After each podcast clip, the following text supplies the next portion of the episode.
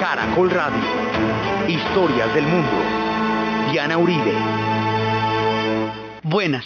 Les invitamos a los oyentes de Caracol que quieran ponerse en contacto con los programas, llamar al 245 9706 245-9706 o escribir a los emails de auribe.hotmail.com o a la página web www.dianarayauribe.com.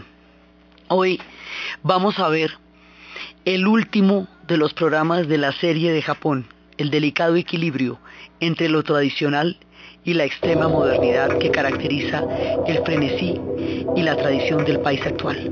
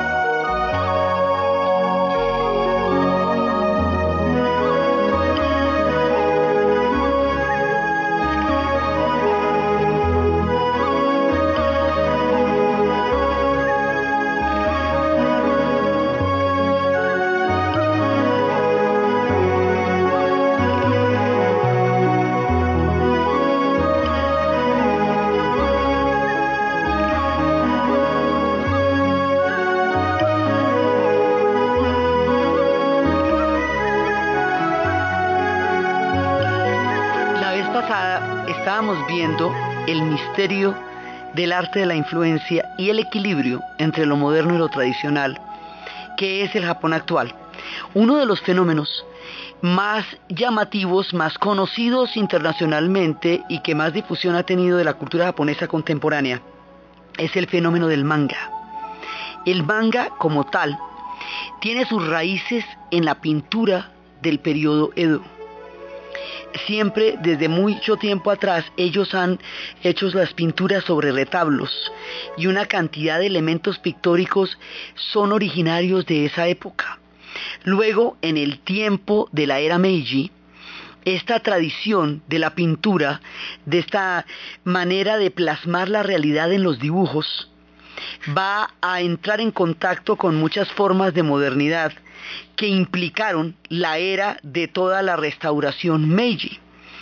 Así que esta tradición en el Japón viene de mucho tiempo atrás.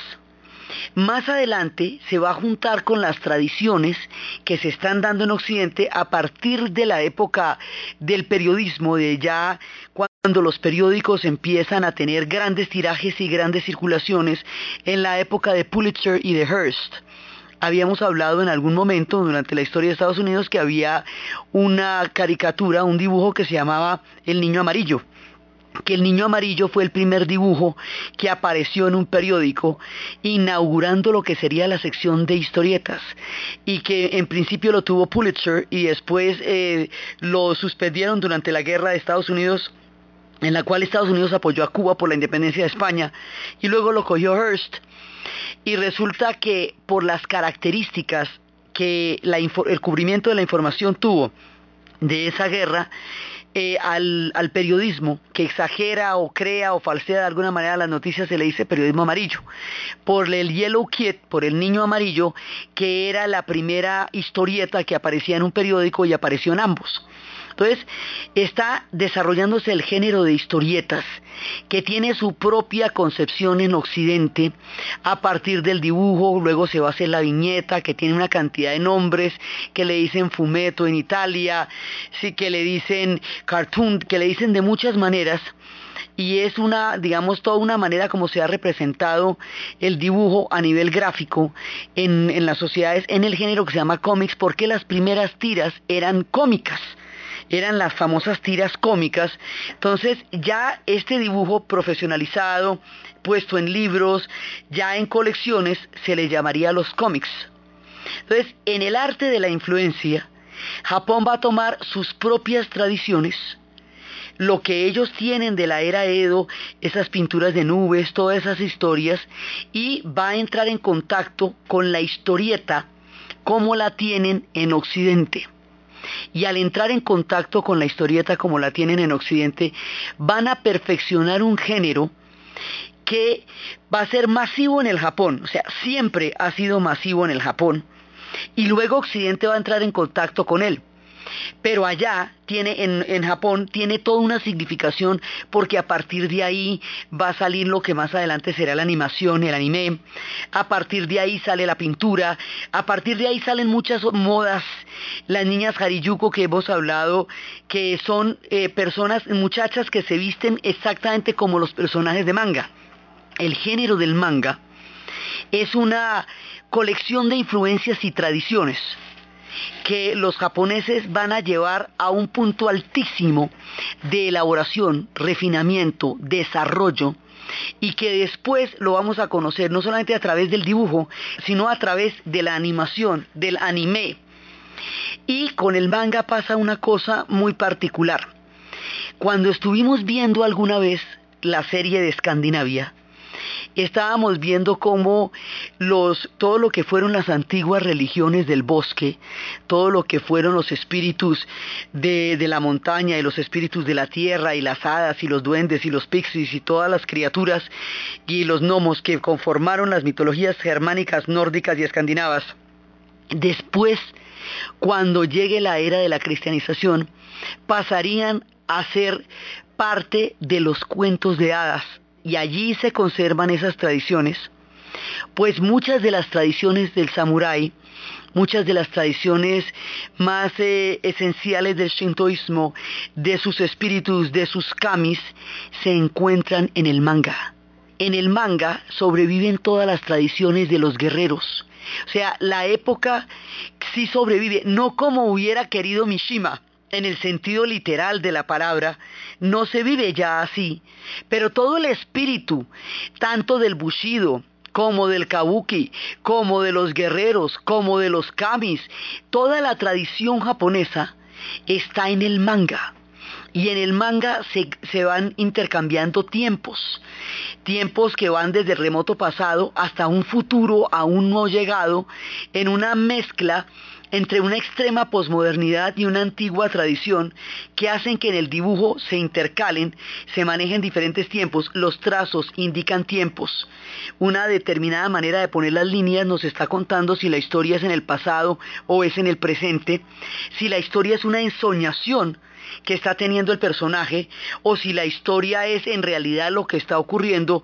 Hay planos oníricos, hay planos de tiempos distintos, hay espíritus de otras épocas, hay toda una serie de elementos que se van intercalando y mezclando en el manga.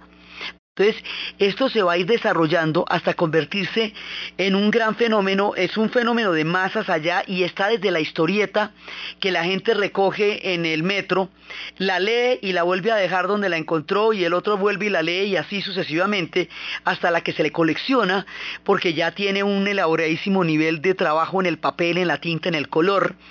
Eso, digamos, es una cosa que se ha ido refinando muchísimo y que toda una generación actual se, se identifica y se encuentra con ella.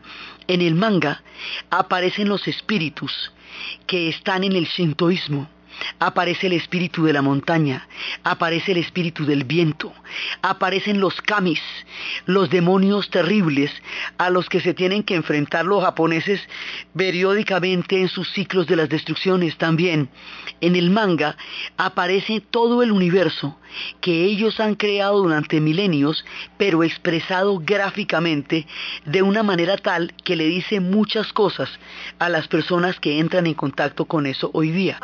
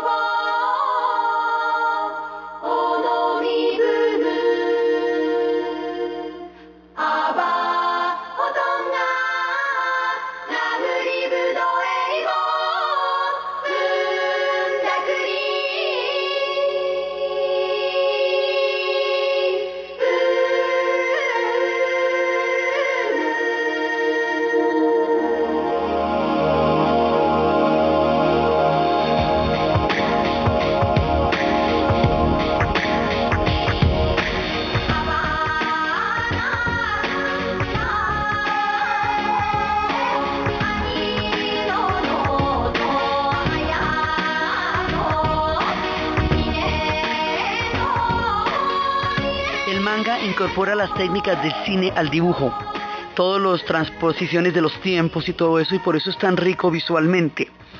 El manga desarrolla historias muy profundas.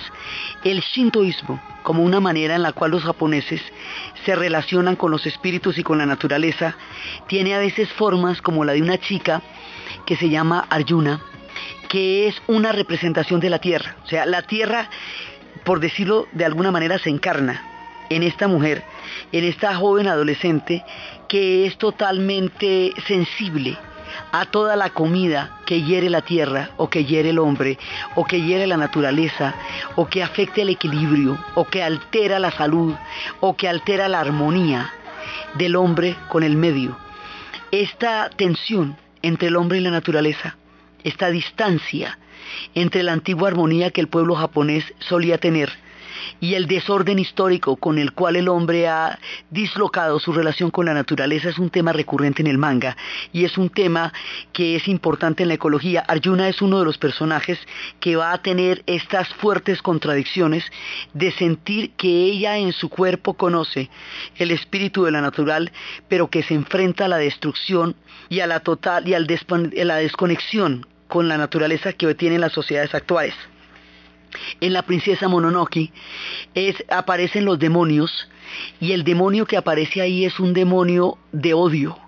Es la condensación del odio y el resentimiento llega a una aldea convertido en un terrible demonio. Y ese terrible demonio exige pruebas de coraje y de valor para salir, sacar adelante las aldeas y retornar a los espíritus del barmónico. Entonces, hay una cantidad de aspectos. Después de la Segunda Guerra Mundial empezaron a aparecer animaciones, eh, dibujos y luego animaciones en torno a monstruos, robots en las épocas de Massinger y en las épocas de los grandes robots y los monstruos. Estos monstruos, cuando estaban en sus luchas entre el bien y el mal, aniquilaban las ciudades. Y la aniquilación de las ciudades no era a lo que iban, sino era un efecto colateral de la lucha que se desarrollaba. Pero en el siguiente capítulo, las ciudades estaban totalmente reconstruidas, se volvían a destruir en la pelea, pero se volvían a reconstruir una y otra vez. Y nunca explicaban cómo la reconstruían o por qué la reconstruían, pero se reconstruían una y otra vez. Es el espíritu de los japoneses, que ha tenido que sobrevivir durante tanto tiempo con la destrucción, y se hacen después de la Segunda Guerra Mundial porque había pasado lo de Hiroshima. La destrucción les había llegado en formas nunca antes vistas. Pero aparte de eso, ellos siempre han tenido terremotos, maremotos, tifones, fuerzas de la naturaleza que los arrasan, fenómenos que no controlan ellos como humanos y que lo único que pueden hacer es reconstruir una vez más después de los frecuentes terremotos y tifones y maremotos que les suceden a ellos. Entonces, esta imagen de la destrucción y la reconstrucción es parte de toda la historia. Ellos van como ellos van contando sus monstruos, los grandes demonios, pero no es una destrucción apocalíptica. O sea, Occidente al tomar la influencia de los japoneses empieza a desarrollar monstruos o presencias peligrosas, pero de una manera apocalíptica.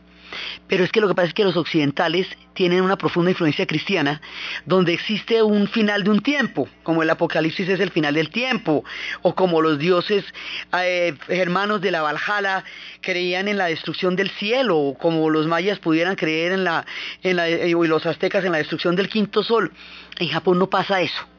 En Japón no va a haber un apocalipsis, no va a haber una destrucción total. Hay muchas y seguidas. Y se levanta uno por la mañana y vuelve y reconstruye como ellos reconstruyeron al Japón. Es un espíritu distinto.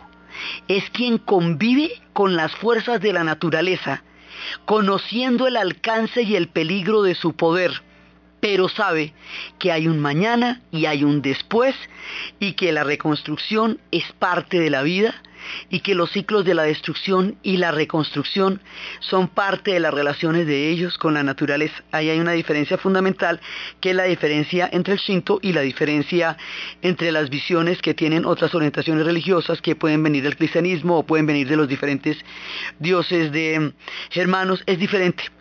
Pero eso también está ahí. Y en la princesa Mononoke es precisamente uno de esos espíritus, uno de esos grandes demonios terribles, lo que va a destruir, pero ellos van a sobrevivir y van a reconstruir todo eso después.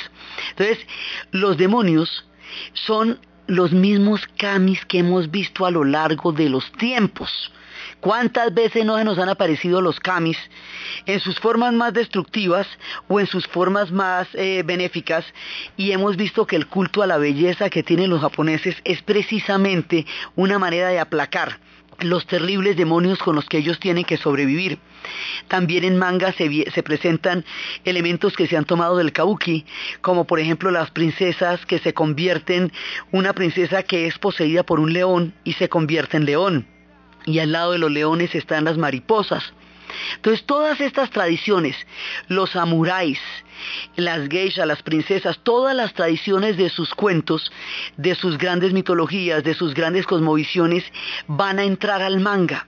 Y por esa vía, de una manera terriblemente moderna, Occidente va a conocer mucho de la tradición japonesa.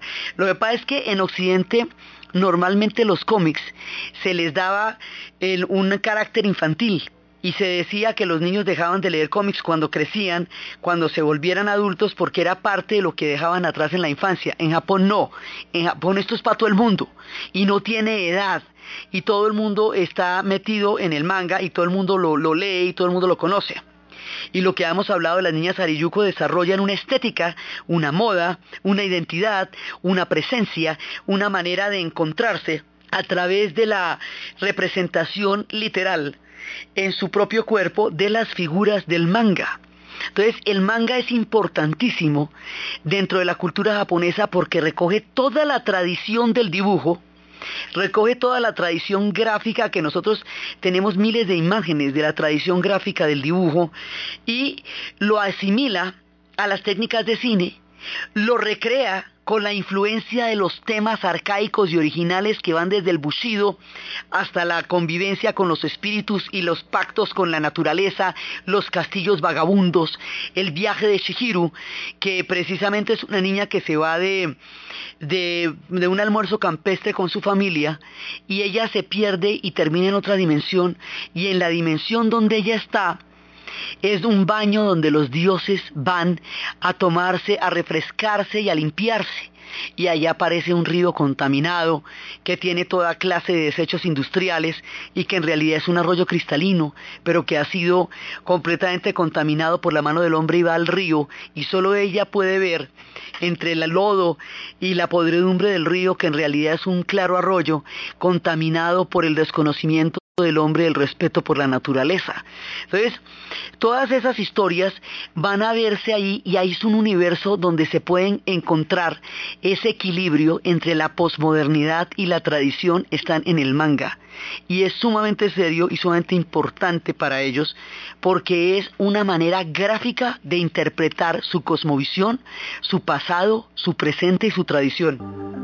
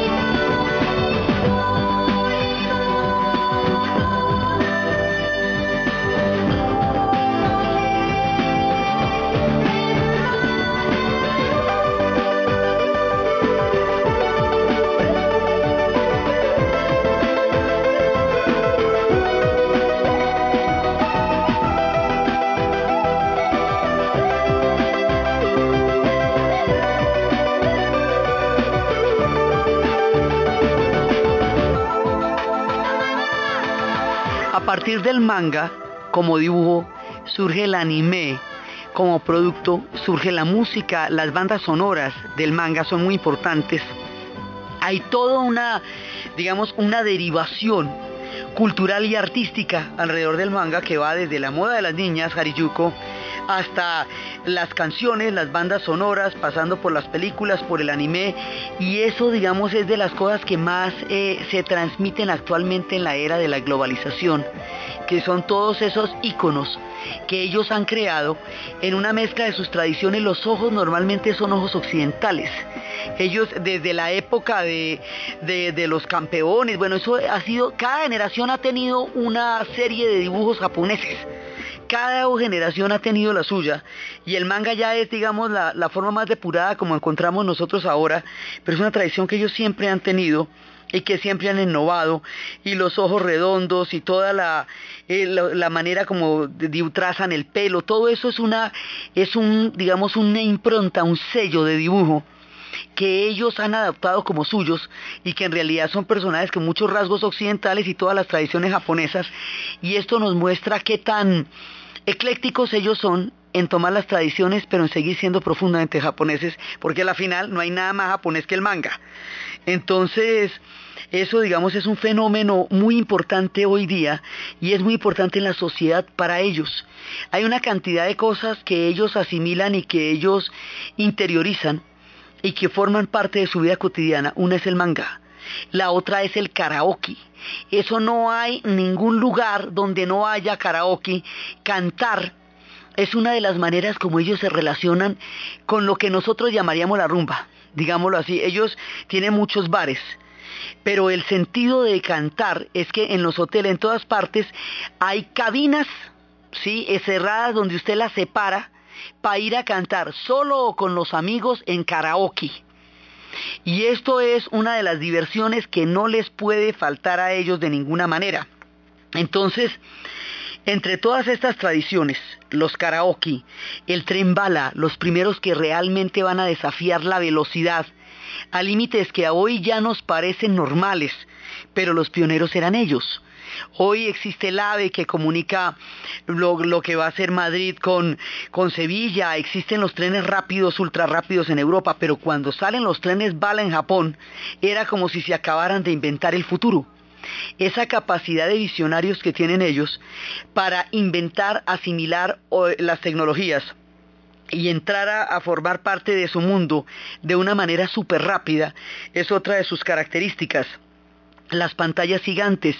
Tokio hoy día se parece mucho a la estética de una película que se hizo en los ochentas que se llamaba Blade Runner que era una película de Ridley Scott con Harrison Ford, en donde se hablaba de un futuro que hoy es estéticamente, esa película se hizo mucho antes de que existieran los efectos que hoy tienen, pero la estética de la película es como son las calles de Tokio hoy día.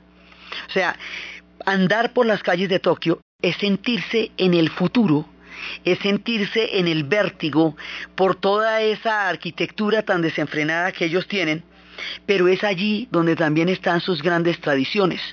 Entonces ellos lo que están haciendo es una, una manera de integrar todo. Entonces ellos finalmente no olvidan nada, no dejan de ser, no pierden su esencia, pero incorporan todas las demás influencias para seguir enriqueciendo su proceso de asimilación de las tradiciones y de las nuevas cosmovisiones. Eso es automático, permanente y, y además se va dando sin contradicciones entre ellos. Entonces es una de las características por las cuales la gente se despista tanto con ellos porque son muchas cosas a la vez. Efectivamente son los más futuristas, son los más tradicionales, son los más originales en una cultura única y propia que nadie más tiene, pero son los reyes de la imitación y son capaces de convertir una imitación en un arte nuevo, una influencia en una producción totalmente original desde los tiempos más remotos, desde la época en que en la era de Nara llegaron los budas de madera, primero de la India y luego de la China, y ellos imitan los budas de madera hasta que empiezan a hacer sus propios budas, y luego llegan a hacer unos budas que son totalmente originales y totalmente japoneses. Hasta ahí, desde esa época hasta lo que es la animación actual, ellos siguen reproduciendo el mismo fenómeno y es tomar una forma que ha venido de otra parte y darle un contenido totalmente japonés, mejorarla y hacerla explícita. Con todas sus formas de reconstrucción, y con todas sus formas de trabajo, llegaron a ser la segunda economía del planeta y hoy todavía son la segunda economía del planeta. Por eso cuando se abren las bolsas, la bolsa de Tokio es un referente y el índice Nikkei es uno de los indicadores a partir de los cuales se toma la temperatura de la economía, por decirlo así. O sea, la reconstrucción de ellos los va a llevar hasta ser la segunda economía del planeta.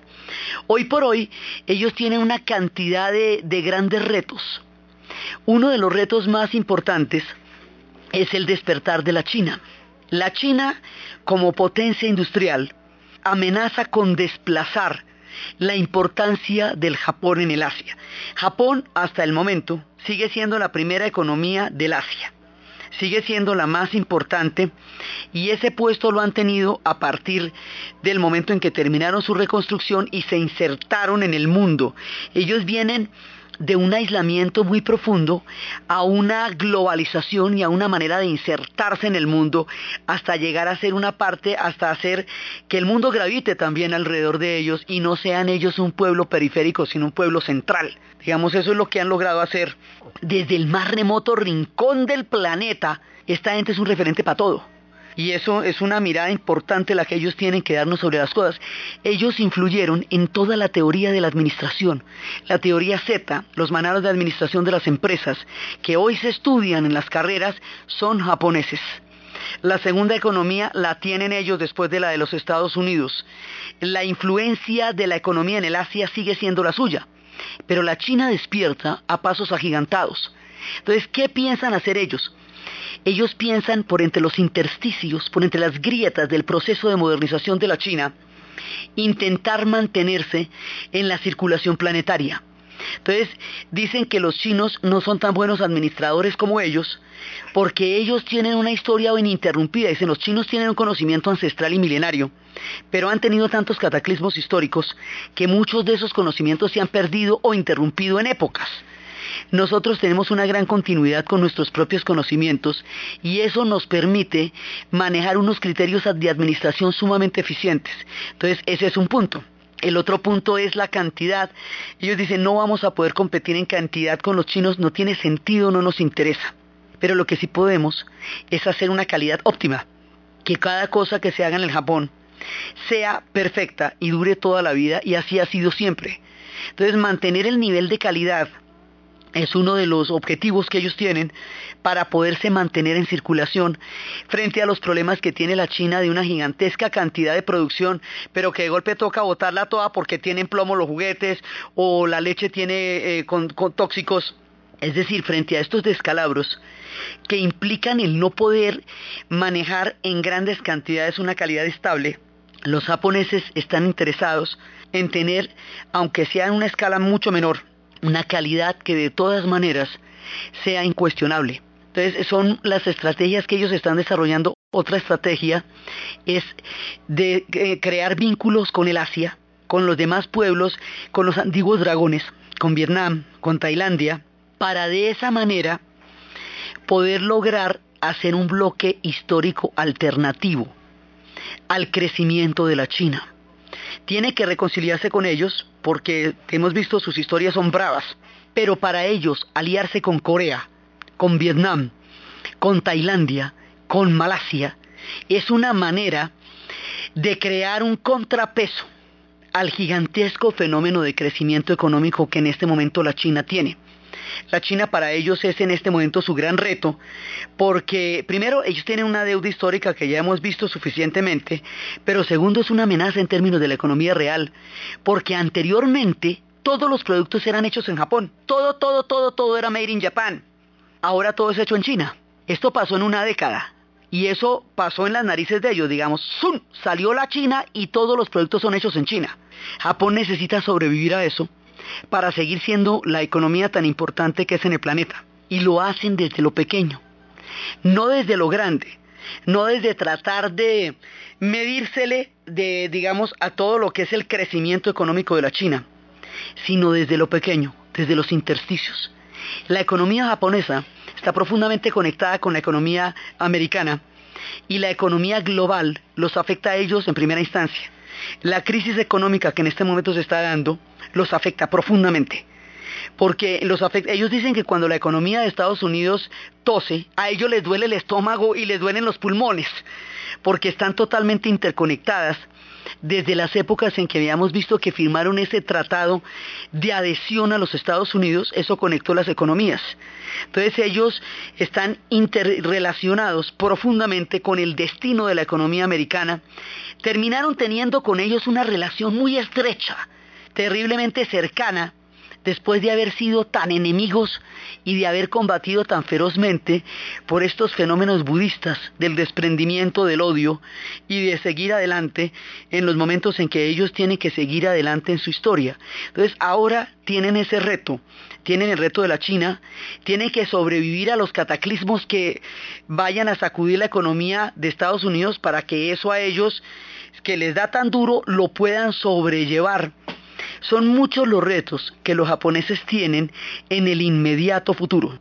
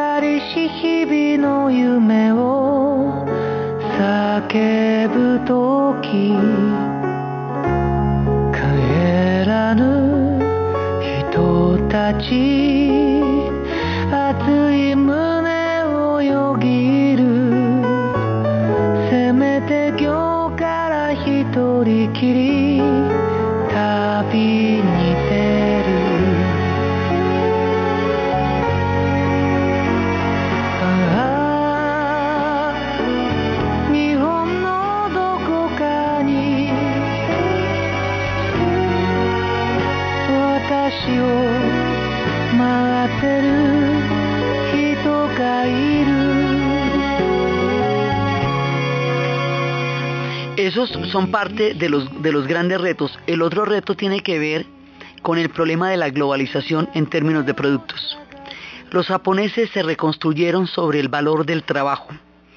El trabajo como dignidad, el trabajo como identidad, el trabajo como una forma de vida donde resignificaron el espíritu guerrero, el espíritu expansionista y el espíritu bélico y le dieron un contenido laborioso, de trabajar de una manera constante, continua, permanente, perfecta, unida de las grandes corporaciones a partir de las cuales resurgieron los clanes, pero con portafolios en lugar de espadas. Todo ese esquema de la reconstrucción del Japón empieza a tener graves problemas en la globalización porque en la medida en que los productos se hacen en otras partes, porque son más baratos, porque no pagan los mismos impuestos, porque no tienen los mismos derechos laborales que ellos han peleado con tanto con, tanto esfuerzo a lo largo de la construcción de sus sociedades y de sus sindicatos, entonces ellos dejan de tener la mano de obra que les da el sentido. O sea, la globalización tiene también un problema para los países del primer mundo. Y es que las sociedades como Alemania, como Japón, incluso como Estados Unidos, que son sociedades donde el trabajo, en Estados Unidos por, por calvinistas y por, por el espíritu protestante, en Alemania también por lo mismo y por la resignificación de la guerra. Y en Japón, por la resignificación de la guerra al trabajo. El trabajo significa una dignificación y le da sentido a la vida humana. Si ellos se quedan sin empleo porque las fábricas se están haciendo en otras partes, eso supone que, o por la automatización también, eso supone que la dignidad de ellos queda en vilo porque todo está hecho alrededor del trabajo. Entonces, cuando se están cerrando las grandes industrias, en épocas de las crisis económicas, en épocas de una excesiva automatización o en épocas de una globalización que hace que las fábricas se monten en otra parte, el valor del trabajo queda vacante en términos de cómo lo van a reemplazar ellos en el sentido de relacionarse con el mundo. Esto no solamente es un drama en Japón, es un drama en las sociedades industriales avanzadas, que son las que están globalizando sus productos. Pero es una cosa a la que se está buscando respuesta, porque no es solamente un problema de comida, ellos comen, No es solamente un problema de billete, ellos tienen. No es solamente un problema de liquidez, allá hay. Es una sociedad opulenta, austera y opulenta a la vez. No es eso, es el sentido de la vida que supone el trabajo, lo que les impone los nuevos retos para buscar de otra manera una forma de relacionarse con la dignidad del oficio. Es que el problema de montar las fábricas en otros lados para hacerlas más baratas no es solamente el empleo, sino el oficio. ¿Se me entiende? Es el oficio el que se desplaza y al desplazarse el oficio, aquel que lo ejercía queda sin el contacto que tiene con el mundo, que lo hace a través del oficio y del trabajo, y mucho más en una sociedad que se ha organizado alrededor de las corporaciones y el trabajo como formas integrales de vida, en donde se encontraba todo el, eh, digamos, el ecosistema, por así decirlo, en el cual un ejecutivo, un, un trabajador podía relacionarse con su propia sociedad. Entonces, eso es otro de los grandes retos que ellos tienen. ¿Cómo mantener la globalización sin perder las tradiciones? Esto lo ellos lo han reciclado una y otra vez y a lo largo de la serie no hemos hecho sino ver cómo lo reciclan. Tienen que volverlo a hacer ahora porque están llegando muchísimas influencias simultáneamente a los muchachos que están en este momento viviendo y ellos, esos pelados de la generación actual japonesa, tienen que desarrollar su propio reciclaje de cómo asimilar el mundo global en el que viven con la tradición japonesa en la que han sido criados y encontrar un equilibrio entre el respeto a las tradiciones y el mundo que se les abre enfrente, lleno de posibilidades, de influencias, de modas, pero lo mismo le ha tocado a sus padres en su época también. Entonces, es como la manera como ellos de nuevo tienen que reinventarse, se tienen que reinventar en la globalización, se tienen que reinventar frente a la, a la proporción del crecimiento de la China en sus narices, tienen que reinventar la relación con los países del Asia, con los que tienen antiguas deudas históricas y deudas recientes de la Segunda Guerra Mundial,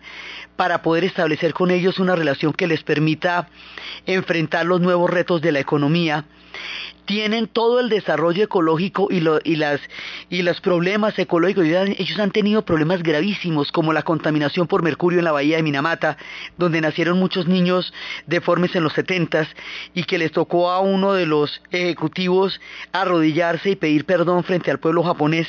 Tienen que encontrar un equilibrio ecológico entre su culto a la naturaleza, su profundo sentido shintoísta y el nivel de contaminación también que en este momento el mundo y el calentamiento global amenazan a ellos y a todas las demás sociedades.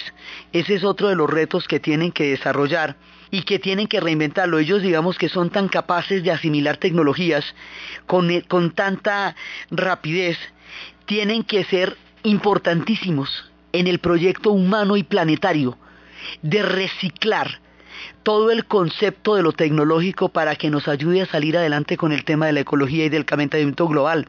Este pueblo, con ese ingenio y con esa inteligencia, es perfectamente capaz de hacer eso y se necesita que lo haga a la mayor velocidad porque el planeta se encuentra en puntos de colapso y ellos pueden ayudar por esa ese gran ingenio y ese sentido profundo de entender los cambios de la historia a, encontrar soluciones a un problema que es planetario.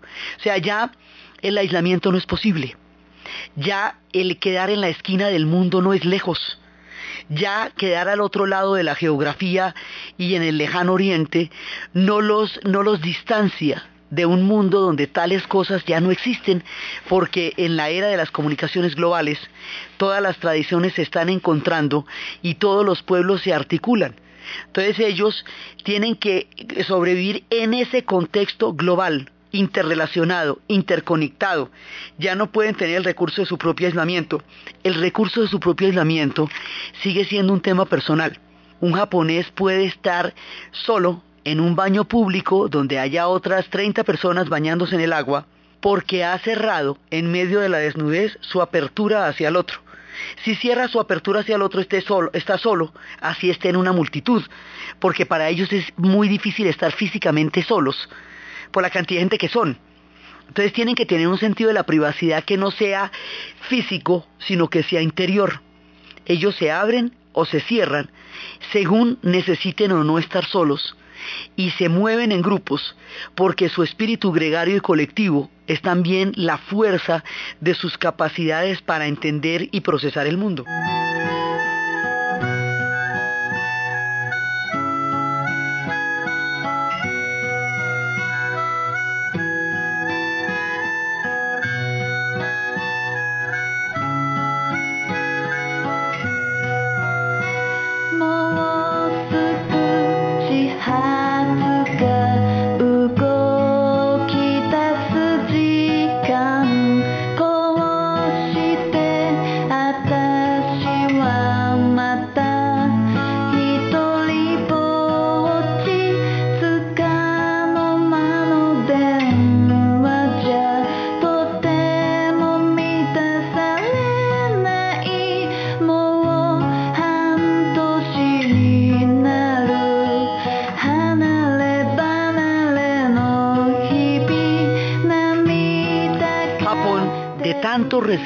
Influencias del mundo, terminó influenciando al mundo. La famosa pintura de la ola de Hokusai, que es aquella de un mar levantándose con una espuma que deja ver al fondo el monte Fuji, eso se volvió un icono que todo el mundo identifica con el Japón. A punta de asimilar todas las influencias, el mundo terminó viéndose influenciado por ellos. Los samuráis, las geishas, el camino del bushido, el manga, eh, pues el mismo karaoke, eh, todo esto terminó siendo una parte de la cultura universal. Terminó formando parte del conocimiento que todo el mundo tiene y es japonés. La, la pintura de la ola terminó influenciando a los impresionistas. Así que este arte de las influencias que ellos recibieron, las reciclaron, las volvieron propias y el mundo empezó a recibirlas de ellos en retorno. Tanto de sus antiguas tradiciones, el concepto del honor y del bushido, el mundo lo, toma en gran medida de la manera como ellos lo perfeccionaron durante la era Edo. El Go, hoy, de origen chino, de perfección absoluta japonesa, de una de llevarlo a las cumbres de un punto sublime. Hoy lo toman también los coreanos y otros pueblos y se populariza en el mundo a través del internet y es un producto profundamente japonés aunque su origen sea chino. Los kanjis, que son de donde viene originalmente la pintura del manga, tiene, digamos, tiene la influencia de los kanjis, eh, eh, se conocen en el mundo entero. Entonces ellos terminaron dejando una profunda huella en la cultura contemporánea a partir de sus tradiciones. El bonsai, la manera de miniaturizar los árboles, para los espacios pequeños y místicos en los cuales ellos habitan, hoy forma parte de los jardines contemporáneos. El Ikebana, como este arte de perfeccionar los jardines, es ya un patrimonio que muchos otros pueblos han conocido. Todo el, el origami, ya no es solamente de ellos, aunque ellos hayan dado a conocer la magia del doblez del papel, todo el mundo tomó su sabiduría para convertir esa magia en artes que se practican en otras partes del mundo. El Zen, tan propio, tan particular, tan formativo de la cultura del Japón, hace que muchas personas en búsqueda de, una, de un sentido espiritual profundo de la vida cotidiana se acerquen al Zen japonés y tengan en sus jardines, en los jardines de piedra, en los jardines secos, una fuente de inspiración y de calma para el espíritu. El cine, el cine de Kurosawa, nos trajo una muestra impresionante de maestría, de poesía, que nos dejó atónitos durante toda la época que lo hizo y lo sigue haciendo. En el manga, el texto no solamente fue importante y es importante el dibujo, sino que el texto se ha ido perfeccionando hasta convertirse en algo poético, como en una especie de haiku. También los textos tienen todo un sentido y esos textos también viajan en el tiempo. Entonces, este pueblo terminó teniendo una cultura tan sorprendente, tan colosal, que el mundo ha bebido de sus fuentes, ha bebido de sus influencias, como ellos han bebido de las fuentes y de las influencias del mundo, profundamente místicos, no en un sentido de práctica de la religión, sino de consonancia profunda con la naturaleza, con, el, budismo, o sea, las religiones en ellos aunque todos tengan prácticas religiosas, aunque todos vayan a los templos los domingos por la tarde, en, las tardes de sol, más que una que, un rito, que una práctica, es un sentido profundo del cosmos. Es una visión del mundo que no ha, de, de todas maneras no ha entrado nunca en contradicción con un desarrollo aceleradísimo de la ciencia. O sea, Acuérdense que en la lógica del Tao y en la lógica de muchos pueblos de Oriente las cosas son y no son de la misma manera y al mismo tiempo. Entonces ellos pueden ser grandes científicos, profundamente shintoístas, pueden tener muchas influencias, ser ultramodernos y profundamente tradicionales, ser mutantes y esencialmente japoneses. nunca pierden la esencia de lo japonés porque es tan indeleble, tanto que cuando algunos de ellos han vivido en el extranjero mucho tiempo, cuando regresan los tienen como en una especie de cuarentena cultural, mientras se rejaponesan digámoslo así, porque ellos rápidamente vuelven y cogen la esencia y siguen formando parte de este universo relativamente homogéneo que les ha dado el ser una cultura única a lo largo del planeta.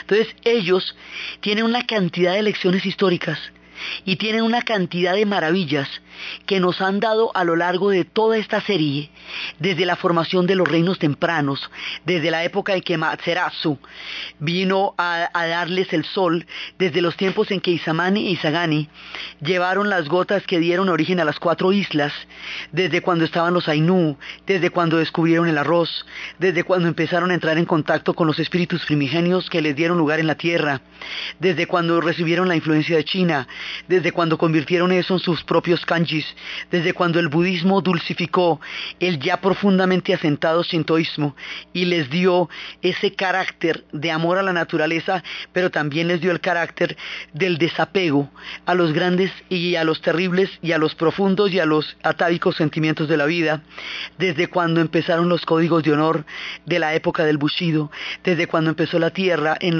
las formaciones de la tierra alrededor de los clanes, de los shogunatos, desde cuando las geishas empezaron a tener esos secretos, esos silencios y ese manejo tan artístico de las situaciones, de la música, de la poesía, de la danza, del abanico, del maquillaje, de la simbología, de cómo fueron cocinando una cultura durante milenios, de cómo fueron trabajando el papel, de cómo fueron trabajando el trazo a través del kanji y de cómo fueron desarrollando todo esto durante los tres siglos en que se aislaron y después de los siglos en que se aislaron de la manera tan abrupta como se abrieron, cuando entraron en la aventura de la guerra, cuando la guerra los destruye, cuando después de la destrucción y la reconstrucción firman la paz eterna, cuando dan al mundo lecciones de lo que es el profundo aprendizaje de la paz, cuando entran con todo su espíritu de la belleza a mostrarnos un mundo diferente, desde todos esos recorridos hemos hecho una mirada por el Japón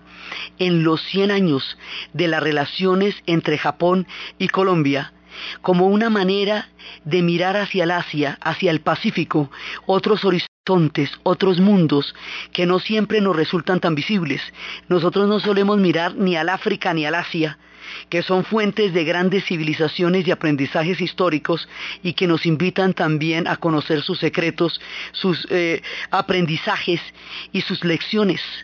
Desde todos estos universos hemos estado transitando la historia rica, maravillosa y prodigiosa del impresionante pueblo del Japón entonces, desde los espacios de las geishas, de los samuráis, de las animaciones, de manga, de los trenes bala, de los karaokes, de los playstations, desde los espacios de la reconstrucción, del origami, de Kawabata, de Mishima, de, las olas, del monte Fuji, de Amaterasu, de Isamani y Sagani, de los padres creadores, de las bendiciones del arroz y de toda la capacidad de mutación, permanencia, esencia y profunda mirada del mundo y del cosmos desde el budismo zen y desde las profundas tradiciones en la narración, Diana Uribe, en la producción, Jessy Rodríguez y para ustedes, feliz fin de semana.